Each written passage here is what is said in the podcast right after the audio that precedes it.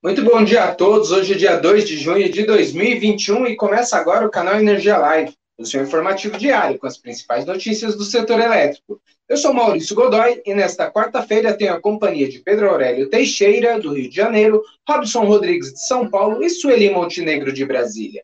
E temos como destaques desta edição: Marcos Rogério é o relator da MP da Eletrobras no Senado. Ana declara situação crítica na bacia do Rio Paraná.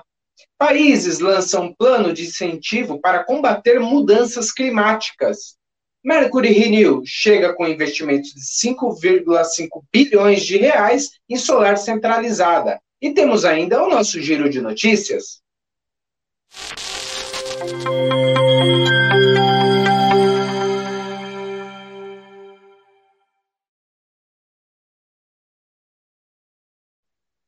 Muito bom dia a todos. São 10 horas e 2 minutos e começa agora o canal Energia Live. É, começamos falando com a nossa repórter Sueli Montenegro. Não, Sueli Montenegro não está disponível ainda, né? Tem com algum problema de conexão. Bom, mas enfim, vamos começar falando, independente disso, de Brasília, né? Eu quero trazer o repórter Pedro Aurélio Teixeira com os, uh, as deliberações da reunião da ANEL que ocorreu ontem, na terça-feira, reunião de diretoria que semanalmente ocorre na agência reguladora. Então, eu peço à companhia de Pedro Aurélio Teixeira que traz os detalhes do que ocorreu ontem.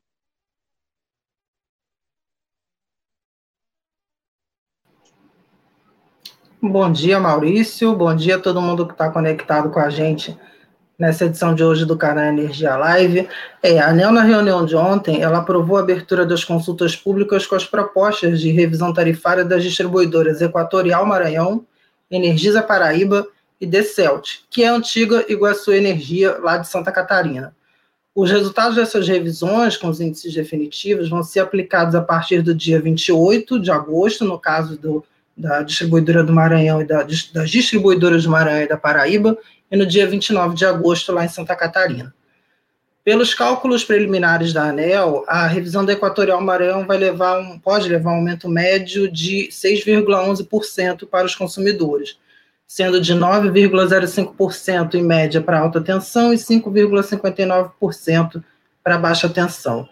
Na Energisa Paraíba, o aumento deve ficar em zero, perdão, o aumento deve ficar em 7,07% na média para todos os consumidores, com efeito de 9,02% na alta tensão e 6,56% na baixa tensão. Já na Decelt, lá em Santa Catarina, o aumento médio fica em 9,46%. Baixa tensão, crescimento médio de 14,87%, e na alta tensão, redução média de 0,79%. Maurício, eram esses os destaques da reunião de ontem. O destaque da reunião de ontem da eu volto com você. Legal, obrigado, Pedro. Agora, outro assunto que eu quero tratar, né, Pedro, com você, é a decisão da Agência Nacional de Águas quanto à situação hídrica da Bacia do Paraná, né? Uh, como que, o que, que aconteceu, o que, que a, né, a Ana é, deliberou? Isso mesmo, Maurício. A Ana publicou é, numa edição extra do Diário Oficial de ontem é, uma resolução número 77 com, com a declaração de situação crítica de escassez quantitativa dos recursos hídricos da região hidrográfica do Paraná, valendo até 30 de novembro de 2021. É, essa medida ela foi tomada para assegurar os, os, usos múltiplos da água nesse período. É, Maurício, essa declaração, a Ana publicou essa declaração é com o objetivo que de reconhecer, é, obviamente, a situação crítica de escassez dos recursos hídricos, e também subsidiar é, a adoção de medidas temporárias para poder assegurar esses usos, usos múltiplos da água e também a, ter a segurança hídrica. Assim, num primeiro momento, a, essas restrições, é, a necessidade de restrições para os usos é que consomem água, que são aqueles chamados usos consum, consumtivos, né, que é co como irrigação e abastecimento, não é vislumbrada. E assim, é...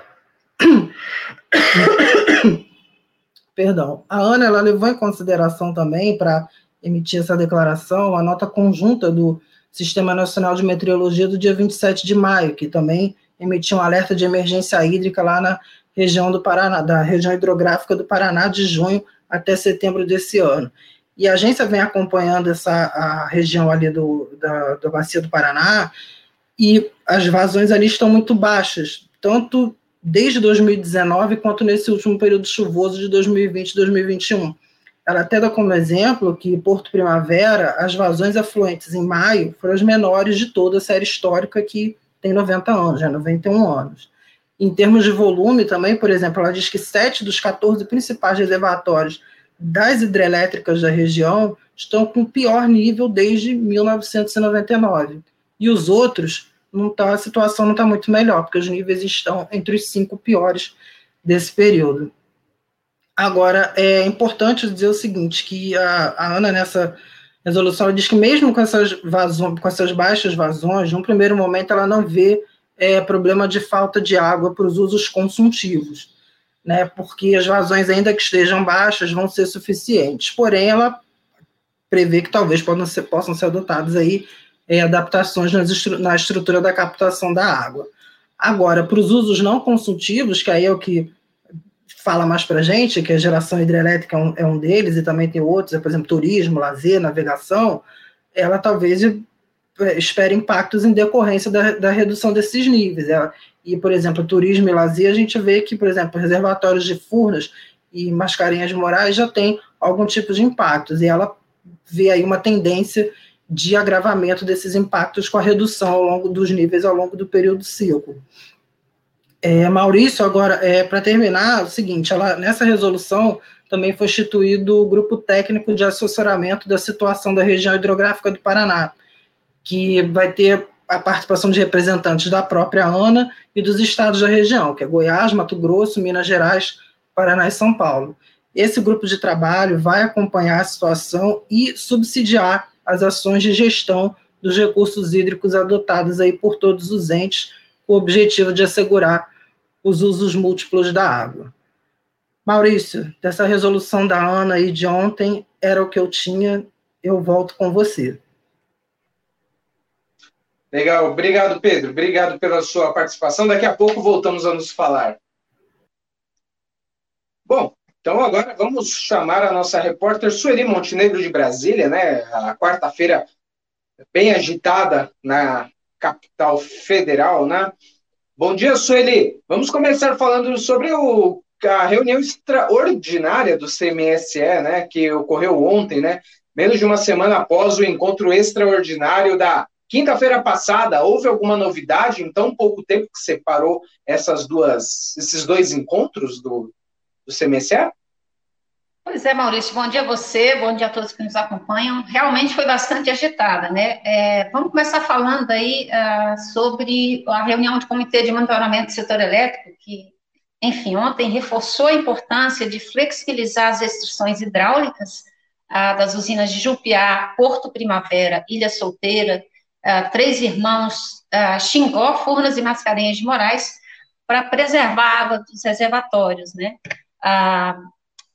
ah, e garantir a segurança do suprimento de energia ao longo do período seco que vai até outubro, né, em tese.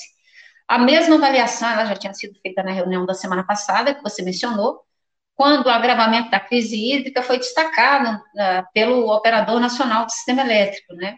De acordo com o CMSE, permanece o cenário de baixos armazenamentos, ah, de atenção, né, quanto às condições de atendimento com, com predominância de baixos armazenamentos nos reservatórios das usinas hidrelétricas e sem perspectiva de volumes significativos de chuvas no, no curto prazo, né? Ah, em maio, choveu abaixo da média histórica nas bacias hidrográficas de interesse do sistema interligado, ah, no pior desempenho para o mês de maio do histórico de 91 anos. A gente sabe que desde setembro, o período úmido eh, que encerrou em maio, ele já vinha apresentando os piores índices desse histórico, né, de vazões. Com isso, os armazenamentos ficaram, fecharam o mês em 32,2% no Sudeste Centro-Oeste, em 57,2% na região Sul, em 63,6% no Nordeste e em 84,5% no norte do país, né? E para o fim de junho está prevista aí 28,8% no Sudeste Centro-Oeste, 69,8% na região Sul, 54,2% no Nordeste e 83,3% uh, no Norte, uh, isso considerando a energia máxima armazenada. Né? Uh, em nota, o Ministério de Minas e Energia, em nota do Ministério de Minas e Energia, o CMSE informou que foram discutidas as ações e avaliações em curso, inclusive em articulação com instituições não participantes do setor elétrico. Ontem participaram da reunião representantes do Ministério Público Federal e teve também a presença de uh, representantes da ANA e do IBAMA, né? A ANA que vai ser uma peça-chave aí na gestão dessa crise, né? Já que ela envolve a, os usos múltiplos da água, né? Você tem aí múltiplos interesses, você tem pressões, uh, e o setor elétrico interessa, uh, ao setor elétrico interessa preservar essa água só que vai afetar outras atividades econômicas, por exemplo, a hidrovia Tietê-Paraná, usos consultivos da água e outros, outros usos, né, apicultura, etc. Ah, enfim, Maurício, sobre o CMSE, é isso que eu tinha que te relatar. Agora, Sueli, quero continuar com você aqui, mas falando sobre a MP da Eletrobras, né, que foi nosso primeiro destaque, né? Uh, inclusive, a MP, ela, podemos dizer, está em contagem regressiva, né, para sabermos se caduca ou passa no Senado, né? Faltam apenas 20 dias e finalmente saiu o nome do relator, né, um conhecido aí do, do setor elétrico ali naquela casa, não é? É, é, pois é, então, ontem saiu o, o senador Marcos Rogério, foi designado, né, é, relator de plenário da MP 1031, ela já foi aprovada na Câmara e vai ter que ser votada no, no plenário do Senado até o dia 22, né, quando perde a validade, né. A indicação foi confirmada no momento em que você tem pressões ah, de associações do setor elétrico e de associa associações da indústria, né, por alterações no texto aprovado na Câmara no mês passado, né? A, a indicação do Marcos Rogério era dada como certa, mas ele estava meio assim, uh, chegou a dizer executivo do setor que estava muito ocupado, que não assumiria a relatoria, talvez quisesse fugir um pouco da pressão do setor, já que ele tem, ele criou um relacionamento aí uh, com essas entidades do setor elétrico, quando ele relatou o PLS 232, que é o projeto que altera o modelo comercial do setor elétrico, né? Enfim, ah, ele assume no momento em que o, o Senado já começa a discutir a, a medida provisória. É, hoje, ontem, na segunda-feira, teve aquela reunião lá da Comissão de Direitos Humanos, em que foram feitas muitas críticas, né, a, a esse, a, a, a proposta da medida provisória, o pessoal disse que vai aumentar a tarifa e tal, e agora pela manhã está acontecendo uma reunião ah, no plenário do Senado, em que ah, vai se discutir também a questão do, do da medida provisória, né, três, ah, da medida provisória ah, da Eletrobras, né. Ah, bom, era isso, Maurício, mas eu queria, depois que você, eu queria voltar com você, mas queria ah, voltar a tocar num outro assunto, eh, que é relacionada ontem a uma fala do ministro na CNN. Então vamos lá, Sueli, continua, continua falando do ministro. O que, que ele disse? Sim, é o seguinte, ontem à noite o ministro deu uma entrevista à CNN Brasil, né, em que ele garantiu que não vai ter racionamento de energia e uh, falou que o governo está fazendo todos os esforços, uh, defendeu, uh, desvinculou, descartou que a situação atual esteja relacionada a problemas de planejamento. ele disse que o planejamento que o setor está fazendo é correto. o ministro destacou que a, a, a matriz elétrica brasileira ela está passando por transformações e que você tem aí uma quantidade muito grande, é, um crescimento muito grande de outras fontes renováveis, né? Ele até tentou fazer um, ele, é, uma diferenciação da crise atual para a crise de 2001, que foi o racionamento do governo Fernando Henrique Cardoso, e para a crise hídrica de 2014, 2015. Ele disse que a crise de hoje é totalmente diferente dessas duas, né? Em 2001, por exemplo, você tinha restrições de transmissão e ah, hoje você já, já teve um crescimento muito grande, né, da malha de transmissão. Ah, também você tinha uma dependência aí de 91% das hidrelétricas que caiu ah, para 78% em 2014, 2015, e hoje é de apenas é, de 56%. Né? Nesse, nesse tempo aí, você teve um crescimento muito grande de outras fontes renováveis, com destaque para a eólica e solar, e a, a, tendência, aí, segundo o governo, é de que essas fontes uh, continue essa, essa, esse crescimento né, da, da matriz renovável. Né? Enfim, o ministro tentou, da outra vez ele também disse que uh, tentou desvincular qualquer responsabilidade do, do, setor, da falta de planejamento, enfim, e reforçou que está aberto a, a, a conversar uh, e a discutir com outros atores, né, uh, do, do, não apenas do setor elétrico, mas outros atores que não são necessariamente do setor. É isso que também foi colocado um pouco na nota do CMCE, né, a partir do momento que você traz para discussão, o Ministério Público, por exemplo, é, você vai ter que envolver a ANA, que não é uma entidade do setor elétrico, mas está relacionada a essa discussão, envolve muito a ANA e o IBAMA também, né? Então, é isso que eu tinha para destacar aí para você, porque eu, eu, achei relevante falar um pouco dessa fala do ministro ontem. Sim, sem dúvida. Mas ainda tem mais coisas com você, né, Sueli? Como nós dissemos ainda no início da sua participação, quarta-feira agitada aí em Brasília. É, agora o tema são o, ainda para o setor elétrico, óbvio, né? Tivemos a publicação de vetos, não é mesmo, indo pelo Senado? Exatamente. É, ontem foi um dia de sessão assim para votar os vetos e votar os tais TLNs, né? Que são é, projetos de lei orçamentária e tal. E, então, assim, entre esses vetos tinha a, a, ontem, por exemplo, tinha vetos relacionados a, ao projeto de lei de conversão da medida provisória 1010 de, de 2020, aquela que isentou a conta de luz de moradores de cidade do Amapá afetadas pelo apagão em novembro do ano passado. Né? O Congresso derrubou a veto a dois itens, um deles vai permitir o repasse à Companhia de, de Eletricidade do Amapá de valores maiores que os calculados pelo ANEL, né? Dentro do, daquele limite de 80 milhões de, de, de reais que tinham sido autorizados pelo governo para cobrir a isenção da conta de energia para os consumidores, né? Um outro item que foi, um outro veto que foi derrubado é o que permite o uso de possíveis sobras aí desse valor de 80 milhões para pagar até três meses a mais de fatura de energia de consumidores residenciais de, baixa renda no estado. Né? Enfim, e foi, por último, derrubado parcialmente um veto aí de um dispositivo da, do, da, da Lei de Convenção da Medida Provisória 998, né, que virou a Lei 14.120.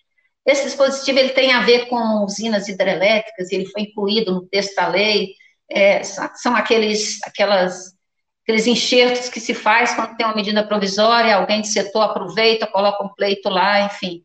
Isso aí foi derrubado. Eu não tenho, assim, muitos detalhes, porque eu não tive tempo hábil para dar uma olhada, mas ah, os leitores com certeza vão poder conferir no, no site do canal Energia, nossa matéria, enfim, que a gente vai dar um pouco mais de detalhes sobre essa questão dos vetos, ok? E eu retorno com você aí. Acho que encerro a minha participação com isso, né? Sim, sim. Um, com bastante, bastante assuntos aí para serem abordados ao longo dessa. do que ocorreu na terça-feira, nesta quarta-feira pré-feriado. Obrigado, Sueli. Obrigado pela sua participação.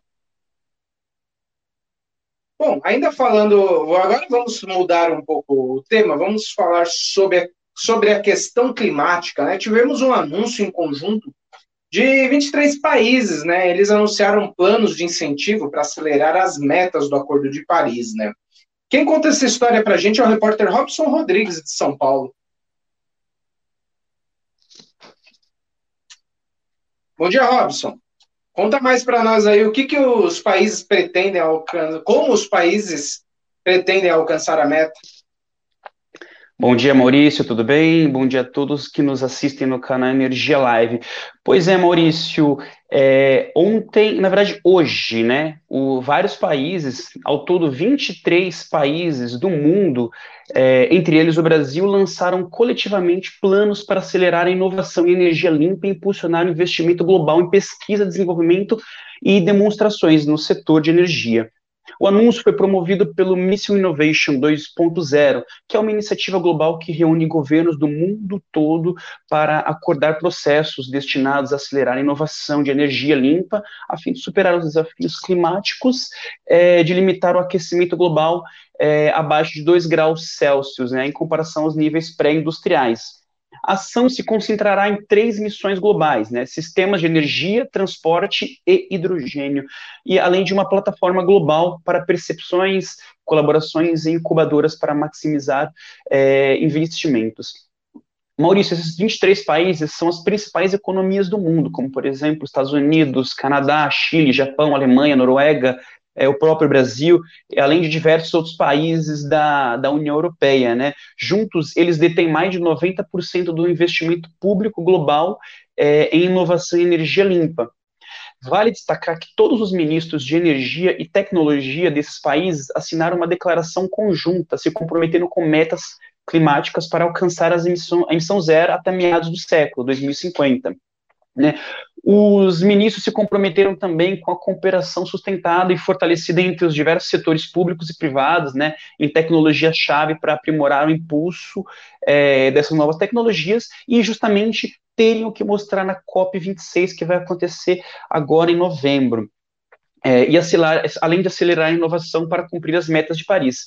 Maurício, o acordo ele tem o apoio de importantes autoridades mundiais, como por exemplo do secretário-geral das Nações Unidas, Antônio Gutierrez, o diretor executivo da Agência Internacional de Energia, Fatih Birol, o presidente do Chile, o Sebastião Pineira, e até mesmo o enviado pre, é, presidencial especial dos Estados Unidos para o clima, John Kerry, além de outros nomes, né? Aí uma pergunta fica no ar qual o papel do Brasil nesse processo é, de inovação para energia limpa? Bom, nós temos um papel central, né, já que o Brasil possui a matriz energética mais verde de todos esses países, todos esses 23 países que ratificaram esse acordo. Além disso, a nossa matriz elétrica é 80% composta de energias renováveis. E para repercutir isso, ontem eu conversei com o presidente do Instituto Brasileiro de Proteção Ambiental, Carlos Bocuí. Separei um trecho da minha conversa, eu quero mostrar para vocês. Olá, doutor Carlos, muito obrigado por conversar com a gente do canal Energia Live. Doutor Carlos Bocuí é presidente do Instituto Brasileiro de Proteção Ambiental, PROAM, e ele está conversando com a gente justamente para repercutir esse anúncio que foi feito hoje em que 23 países do mundo é, fizeram um anúncio de que estão se comprometendo coletivamente com planos de acelerar a inovação de energia limpa e impulsionar investimento é, global em pesquisa. O Dr. Carlos Bocuí, o que você poderia acrescentar para a gente sobre esse anúncio que foi feito hoje? Olha, essa entrevista que é, é dada pelos países ela é, é meritória, porque, na verdade, ela aponta uma série de iniciativas de novos investimentos, de disponibilidade de verbas, recursos, pesquisas voltadas à energia limpa no planeta, não é? E para um futuro não muito distante, se pensa em 2030. Agora, é, por outro lado, é, nós temos que verificar que nós estamos diante de uma emergência climática, que nós temos uma situação é, que se aproxima da irreversibilidade em função do acúmulo de carbono na atmosfera. E isso traz consequências dramáticas para a sociedade. É como se nós estivéssemos à beira de um abismo. E à beira de um abismo, você não pode tomar meia medida, você tem que tomar uma medida que seja eficiente. E essa medida eficiente é uma medida corajosa, onde os governos devem determinar o fim das emissões de combustíveis fósseis. Se os governos não fizerem, não tiverem essa posição corajosa de enfrentar as grandes corporações e, e darem um prazo para finalizar, não é? que isso não seja uma questão judicial, mas de vontade política, nós não vamos, de fato, resolver o problema das emissões. Além disso, temos que considerar que toda essa esse risco, a vulnerabilidade que o planeta é, se insere hoje em função das mudanças climáticas, o maior problema é com relação aos mais vulneráveis, as comunidades que são menos assistidas economicamente. É? Então, o que está em jogo é a capacidade da civilização de proteger ah, os, ah, os, seus membros menos favorecidos, os mais frágeis. É? E isso demanda realmente uma atitude corajosa é, da parte dos governos. Então, é, eu temo que é, é, se faça um pouco de jogo de cena, é? com investimentos futuros. Se nós temos que aplicar a vacina, ela tem que ser aplicada agora, não dá para esperar 2030. O senhor falava também que é muito importante que esses países se comprometam com energia limpa, mas eles não estão atacando o real problema, que são subsídios aos combustíveis fósseis. É isso mesmo? Olha, é, para você ter uma ideia, se você imaginar um estado populoso como o estado de São Paulo, né? O estado de São Paulo sucateou todo o sistema de transporte sobre trilhos, que poderia ser elétrico, não é? é e, e, hoje você tem um processo de, de, uma incógnita. Como é que nós resolvemos o, o modal é, rodoviário com energia limpa, não é? Quanto tempo vai demorar para que a gente consiga resolver isso? Então, seria de todo desejável, por exemplo, que o Brasil, o Estado de São Paulo, começasse a investir imediatamente em transporte sobre trilhos, é? e retomar outros modais que seriam investimentos que realmente vão fazer diferença no transporte de mercadorias, de carga, de passageiros, etc. Esse é um ponto. Né? É, outro ponto, metrô, né? São Paulo tem essa incrível necessidade de transporte é, é, por metrô, a linha de metrô é extremamente pequena e, e é, a consequência disso é uma enormidade de veículos circulando sobre a cidade. Né? Então, é, esses investimentos, eles deveriam ser imediatos, né? essa é a diferença. Além disso, é, para o setor privado, tem que se determinar prazos para o fim das emissões, senão você cria um sistema que é sempre prorrogado, né? é como um jogo que não tenha um tempo para finalizar. Né? É, se o time estiver perdendo, você dá mais um tempo. Então, eu diria que isso acaba sendo uma medida, uma metodologia insuficiente, ineficiente para a solução de um problema que é seríssimo para toda a humanidade. Dr. Carlos Bocuí, presidente do Instituto Brasileiro de Proteção Ambiental, PROAM. Muito obrigado pela sua gentileza e até uma próxima oportunidade. Eu que agradeço. Obrigado. Pois é, Maurício, é, essa foi um trecho da entrevista. É, vale destacar que o documento ratificado é, destaca que o Brasil, apesar de ser um, um país importante, ainda tem uma lição de casa para fazer. Né? Então, nós podemos melhorar muito as nossas ações investindo em tecnologias disruptivas. Um exemplo disso é o aprimoramento da governança é, e resolução do Conselho Nacional de Política Energética, CNPE, né, de 2021, que estabelece diretrizes para aprimorar PID em, em áreas estratégias, como, por exemplo, hidrogênio, biocombustíveis, armazenamento de energia e transformação digital, entre outras coisas. As informações eram essas, eu volto com você, Maurício. Legal, legal. Obrigado, Robson. Obrigado pela sua participação. Até a próxima. Bom, agora vamos uh, continuar na questão de geração limpa, né? A gente acabou de ver o Carlos Bucui falando da questão de redução de emissões, né? Eu vou comentar sobre a Mercury Renew, uma nova empresa que está focada aí na geração solar centralizada. A empresa acabou de ser lançada, né? Chega aí com 2 gigawatts e aportes aí da casa de 5 bilhões e 500 milhões de reais nesse primeiro momento, né? Essa companhia, o resultado, essa nova geradora é, um, é o resultado de uma parceria entre o fundo de investimento, o FIP Perfim Mercury, e a Servitec, que é uma empresa já tradicional aí do setor elétrico, né?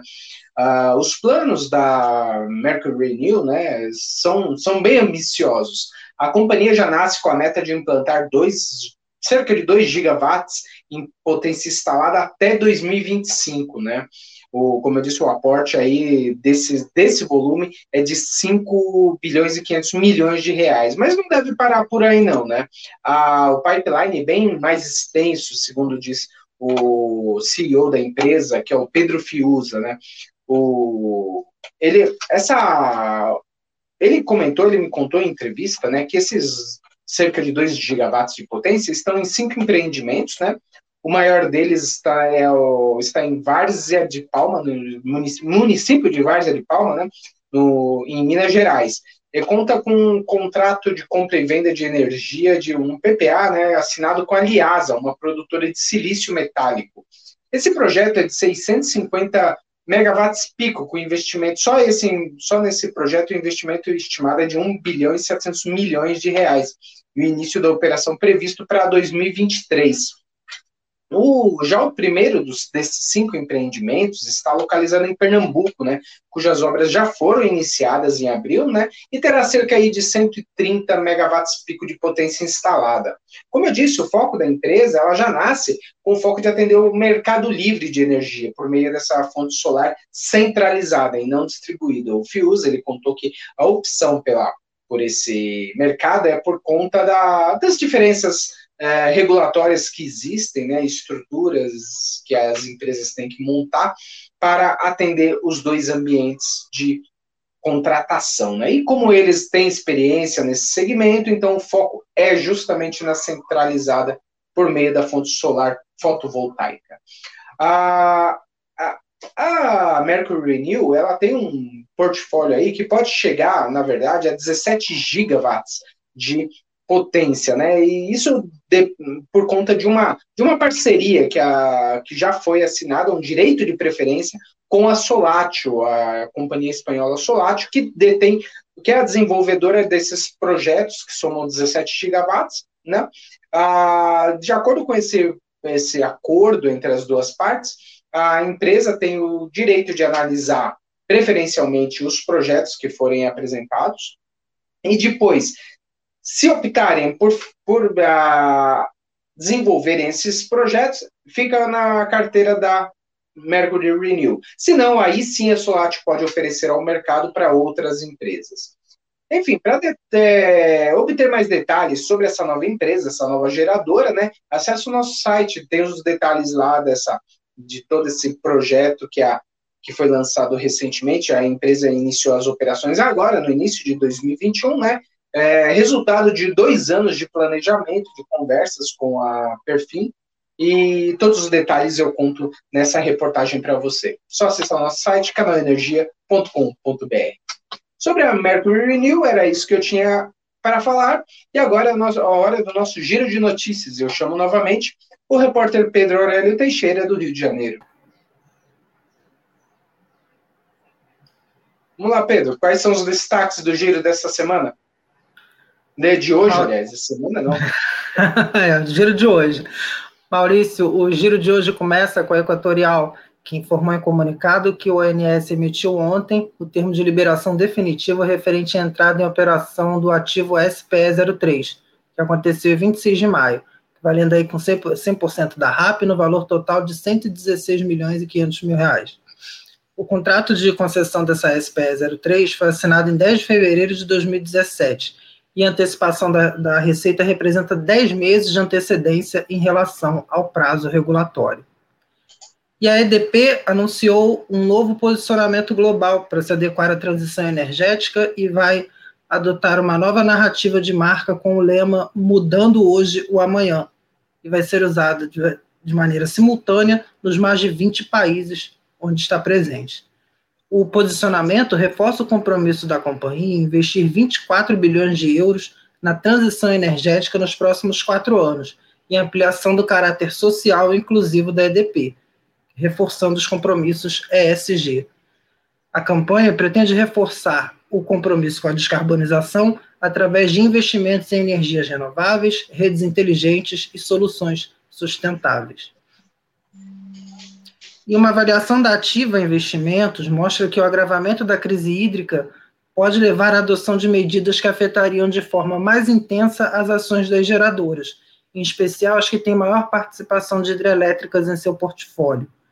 Para as distribuidoras, o impacto seria um pouco menor que nas geradoras, enquanto a transmissão seria o setor menos afetado por conta das, da característica de seus contratos, que não estão atrelados ao consumo, e sim à disponibilidade dos ativos. A Ativa Investimentos aponta ainda uma revisão baixista generalizada na economia, por conta da transversalidade do setor elétrico. A ocorrência de eventos extremos possivelmente se desdobraria quanto à capacidade de produção e geração de valor de outros setores, atingindo as expectativas quanto à capacidade de produção de riqueza nacional. E o giro termina com a Neoenergia, que assinou ontem contrato com a CBF e se tornou a primeira empresa no país a patrocinar exclusivamente a seleção brasileira feminina de futebol.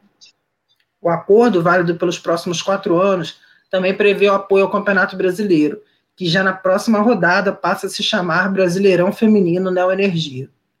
Essa iniciativa tem como premissa ampliar a participação da mulher no contexto social e profissional, reforçando o compromisso com a equidade de gênero. Bem, Maurício, o giro de hoje fica por aqui. Volto contigo. Legal, Pedro. Muito legal essa iniciativa de estimular essa questão de gênero no, num esporte tão, tão tradicional no Brasil, né? Obrigado, Pedro. Obrigado pela sua participação. E antes de terminar aqui a edição de hoje do canal Energia Live, vamos voltar para Brasília, né? E ver o, a discussão do Senado sobre a MP da Eletrobras. Vamos dar uma olhada como que uh, um pouquinho da discussão que está rolando agora. No Brasil trouxe preços é, de geração mais baixos foi a competição. Além disso, a gente transfere o risco hidrológico hoje. Aí temos a, o MME a média, a média, fazendo sua apresentação no debate. E os consumidores cativos, nós, nas residências do Brasil, é, pagamos, é, em média, pelas vezes cotistas, foi R$ 45,00 por megawatt-hora. Teve anos que a gente pagou quase R$ 80,00 de risco hidrológico, que é, que é o quê, para tentar simplificar um pouco, é, é as nossas usinas hidrelétricas, cotistas aqui no caso, não conseguiram gerar um sistema a quantidade de energia necessária é, e teve um, uma falta de energia, teve um custo para o consumidor. Estamos transferindo esse custo, que hoje está no consumidor residencial, cativo, para o consumidor, para a empresa, para a Eletrobras. E, além disso, a gente aloca 8 bilhões e 700 para recuperar bacias do São Francisco de, de Furnas e também para investimentos na região norte. Então, aqui eu reforço mais é, a divisão, 3 bilhões e meio para revitalizar o São Francisco, com foco na melhoria da qualidade da água. Hoje a gente tem um problema no São Francisco é, recorrente de, de uma vazão menor. Então, a, o projeto que o Ministério desenvolveu foi de alocar recursos para monitorar a bacia do São Francisco, para revitalizar a bacia, mesma coisa na bacia de Furnas, de forma que melhore a capacidade operativa das usinas. E eu dou destaque para, o recurso do, do, meio, que quase 3 bilhões que estamos alocando na região norte, que é, são, serão projetos de interligação. Ainda há muitas regiões, é, comunidades isoladas na região norte, que tem energia elétrica gerada por fonte, é, é por fonte é, bio, é, por fonte mais cara, é, óleo combustível ou mesmo óleo diesel, e, e, a gente pretende interligar essas regiões, temos mapeado quais as regiões que a gente precisa interligar, temos as linhas desenhadas, o orçamento desenhado, e entendemos que com 3 bilhões a gente vai poder conectar essas comunidades com vários benefícios, mas eu ressalto três, melhor, vai uma melhoria do serviço.